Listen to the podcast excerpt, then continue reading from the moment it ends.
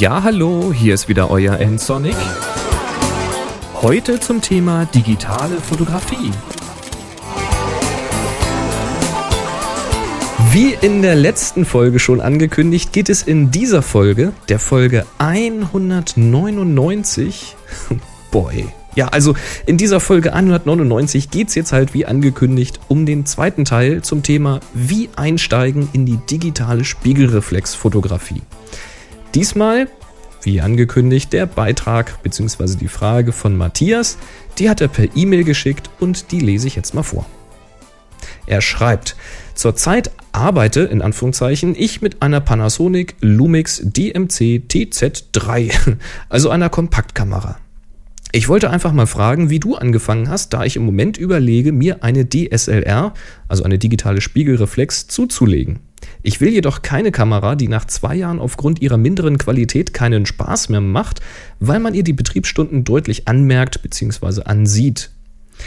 Auf der anderen Seite halte ich es für unsinnig, mir eine Kamera zu leisten, dessen Ausstattung ich eigentlich nicht nutze und nicht brauche. Ich habe mich mal ein wenig mit den Canon-Modellen auseinandergesetzt und bin bei der 450D hängen geblieben. Nun frage ich mich doch, hat man an einer Kamera, die ein Kunststoffgehäuse besitzt und eher im Niedrigpreissegment angesiedelt ist, lange Freude? Es ist jetzt nicht so, als hätte ich unendliche Geldquellen zur Verfügung, in Klammern, ich bin noch Schüler. Jedoch sollte es eine Kamera für lange Zeit sein. Qualität statt Quantität. Also doch eher zur 40D oder 50D greifen und noch längere Zeit sparen? Oder doch was von Nikon? Ich würde mich über Ihre Einschätzung zu den oben genannten Themen freuen. Mit freundlichen Grüßen, Matthias. Ja. Ähm, ja, ich bin der Boris übrigens. also, klamüsern wir das mal auseinander. Die Anforderungen sind also eine digitale Spiegelreflexkamera, die auch in zwei Jahren noch Spaß macht und nicht auseinanderfällt. Die Ängste sind Kunststoffgehäuse, sich verschlechternde Bildqualität im Laufe der Zeit, niedriger Preis gleich kurze Freude? Fragezeichen. Und das Limit ist natürlich durch den Preis definiert. Und es steht die Frage nach der Marke im Raum. Hier natürlich der Klassiker Canon oder Nikon. Dann beantworte ich doch zunächst mal die Einstiegsfrage.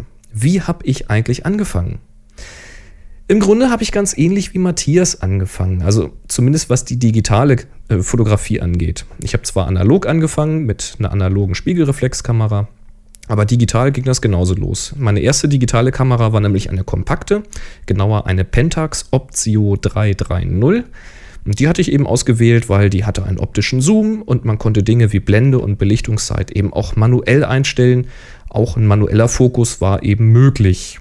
War zwar ein bisschen fummelig, aber es ging. Und mit dieser Kamera habe ich halt viele tolle Bilder gemacht. Trotz der 3 Megapixel ließen die sich erstaunlich gut auf A4 ausdrucken und ja, man kann sie sich auch heute noch ganz gut angucken. Irgendwann wollte ich dann aber ein bisschen mehr und vor allen Dingen musste es schneller gehen beim Drücken auf den Auslöser. Und ich hatte ja, wie gesagt, sowieso parallel eine Spiegelreflex, eine analoge eben, und zwar war das eine Canon EOS 50E mit zwei Objektiven. Naja, und irgendwann kamen halt diese digitalen Spiegelreflexkameras, diese DSLR, preislich in eine, ja, sagen wir mal, überschaubare Region und ich stieg ein mit der Canon EOS 350D. Und das ist im Grunde der Vorvorgänger von der 450D. Hat also ebenfalls ein Kunststoffgehäuse, eine sehr kompakte Bauweise und ist sehr leicht. Damit sind wir jetzt auch schon bei den Ängsten von Matthias.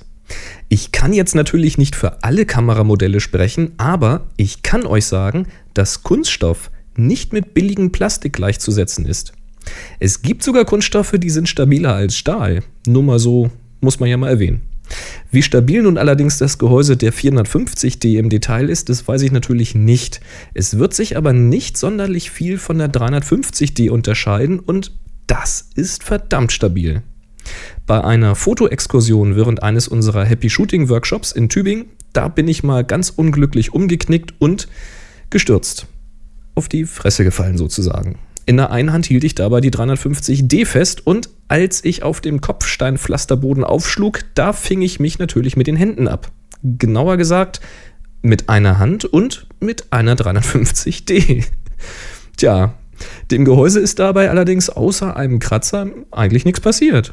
Ein Metallgehäuse hätte jetzt vermutlich eine dicke Beule bekommen. Kunststoff ist da halt etwas flexibler. Fazit, hab mal keine Angst vor dem Gehäuse. Es dürfte für alle normalen Einsätze und teils auch für etwas mehr mehr als ausreichend stabil sein. Die 350D habe ich inzwischen viele Jahre eingesetzt und ich habe sie noch immer. Ich nutze sie inzwischen als Backup für meine 5D und wenn ich sie selbst nicht benötige, ist Tanja damit unterwegs, macht tolle Fotos damit. Die Bildqualität ist jetzt in den letzten drei Jahren oder über drei Jahren nicht wirklich schlechter geworden. Also da siehst du keinen Unterschied. Und die Kamera fällt immer noch nicht auseinander. Also ist kein Problem. Der niedrige Preis im Vergleich zu den größeren Modellen ist also jetzt kein Indikator für eine schlechte Qualität. Ich will es hier noch einmal ganz klar sagen. Mit jeder, wirklich mit jeder derzeit verfügbaren digitalen Spiegelreflexkamera, mit jeder dieser Kameras könnt ihr perfekte Fotos machen, die problemlos in teuren Zeitschriften gedruckt werden könnten oder die ihr in Übergröße drucken oder ausbelichten lassen könnt, um sie eben an die Wand zu hängen als Poster etc. Die Unterschiede sind da, man kann schon sagen, so fein, dass man sie im Grunde genommen vernachlässigen kann. Das ist immer eher ein Meckern auf sehr hohem Niveau.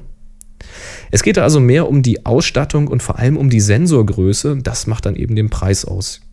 Die vier- und dreistelligen von Canon, die haben halt ein sehr kompaktes Gehäuse, sehr leicht. Das ist praktisch, weil es eben in die kleinste Fototasche passt. Es kann aber auch sehr unpraktisch sein, wenn eben die eigenen Hände zu groß für das Gehäuse sind, wenn man sich also verkrampfen muss, um die Bedienelemente zu erreichen. Die zweistelligen von Canon, die haben ein größeres Gehäuse, ist etwas schwerer, robuster, liegen satter in der Hand, haben hinten noch so ein Daumenrad, mit dem man einige Einstellungen recht praktisch und schnell ändern kann. Aber im Augenblick ist das Angebot von Canon ziemlich kurios aufgestellt. Da gibt es zum Beispiel im Einsteigerbereich bei der 500D, da gibt es schon Video in HD-Qualität. Bei den etwas größeren zweistelligen aber nicht.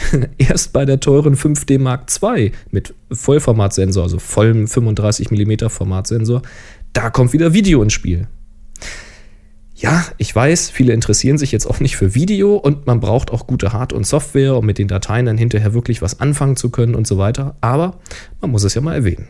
Vermutlich wird es da also bald irgendetwas Neues im zweistelligen Bereich geben, also ein zweistelliges Modell von Canon, was dann eben auch Video kann. Ja, ich hatte nun bereits eine analoge Canon und zwei Objektive. Ich kam und ich komme immer noch mit der Bedienung ganz gut zurecht, also wurde es bei mir natürlich auch wieder eine digitale Canon. Und wie ich jetzt schon in der letzten Folge sagte, schau vor allem auch mal auf das Angebot im Objektivbereich. Machst du gerne Makros? Arbeitest du gerne im Telebereich oder suchst du spektakuläre Weitwinkel? Guck einfach mal, was die Hersteller und Drittanbieter so im Programm haben und vor allem auch zu welchen Preisen. Meine Empfehlung für jeden Kamerakauf, ich muss es nochmal sagen, Geh hin und nimm die Kamera in die Hand. Fühlst du dich wohl damit? Kannst du die Bedienelemente gut erreichen oder musst du dich verkrampfen? Findest du die Einstellung für Blende, Belichtungszeit und ISO und wie kompliziert ist es, die zu ändern? Wenn du jetzt natürlich feststellst, dass dir eine Canon irgendwie sympathischer ist, dass sie sich irgendwie besser anfühlt und dass du sie einfach besser bedienen kannst, ja herrje, dann nimm eine Nikon oder eine Sony oder eine Fuji oder eine Olympus. Damit sollten wohl die gängigsten Einstiegsfragen zum Thema Was soll ich kaufen? beantwortet sein. Ihr seht, es ist in jedem Fall sinnvoll, die Kameramodelle mal anzufassen. Es muss euch einfach Spaß machen, die Kamera in die Hand zu nehmen und damit zu arbeiten oder eher zu spielen, also im positiven Sinne des Wortes. Sind nun doch noch Fragen offen geblieben? Oder ihr habt Ergänzungen? Ja, dann ran ans Mikro, Telefon oder Tastatur. Ans Mikro. Einfach eine Audiodatei am Computer aufnehmen und per E-Mail an info@nsonic.de schicken. Oder ans Telefon, wenn ihr kein Mikro oder keine Aufnahmesoftware habt, einfach auf den Anrufbeantworter sprechen. Telefon 05551 995874 05551 995874. Tja, oder an die Tastatur. Ab auf www.nsonic.de und einen Kommentar zu dieser Folge 199 schreiben. Nsonic, ihr wisst es, das schreibt man N-S-O-N-I-C. Tja, und wenn es euch gefallen hat, dann bewertet mich doch bitte bei podstar.de und vor allen Dingen auch im iTunes Store. Und bitte empfehlt mich weiter. Aber jetzt viel Spaß beim Stöbern von Prospekten und beim Streifen durch diverse Elektronikmärkte.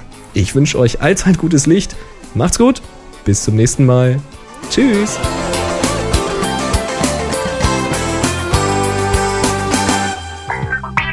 Sie hörten eine weitere Produktion von nsonic www.nsonic.de Check out this show and more great photography podcasts at photocastnetwork.com. photocastnetwork.com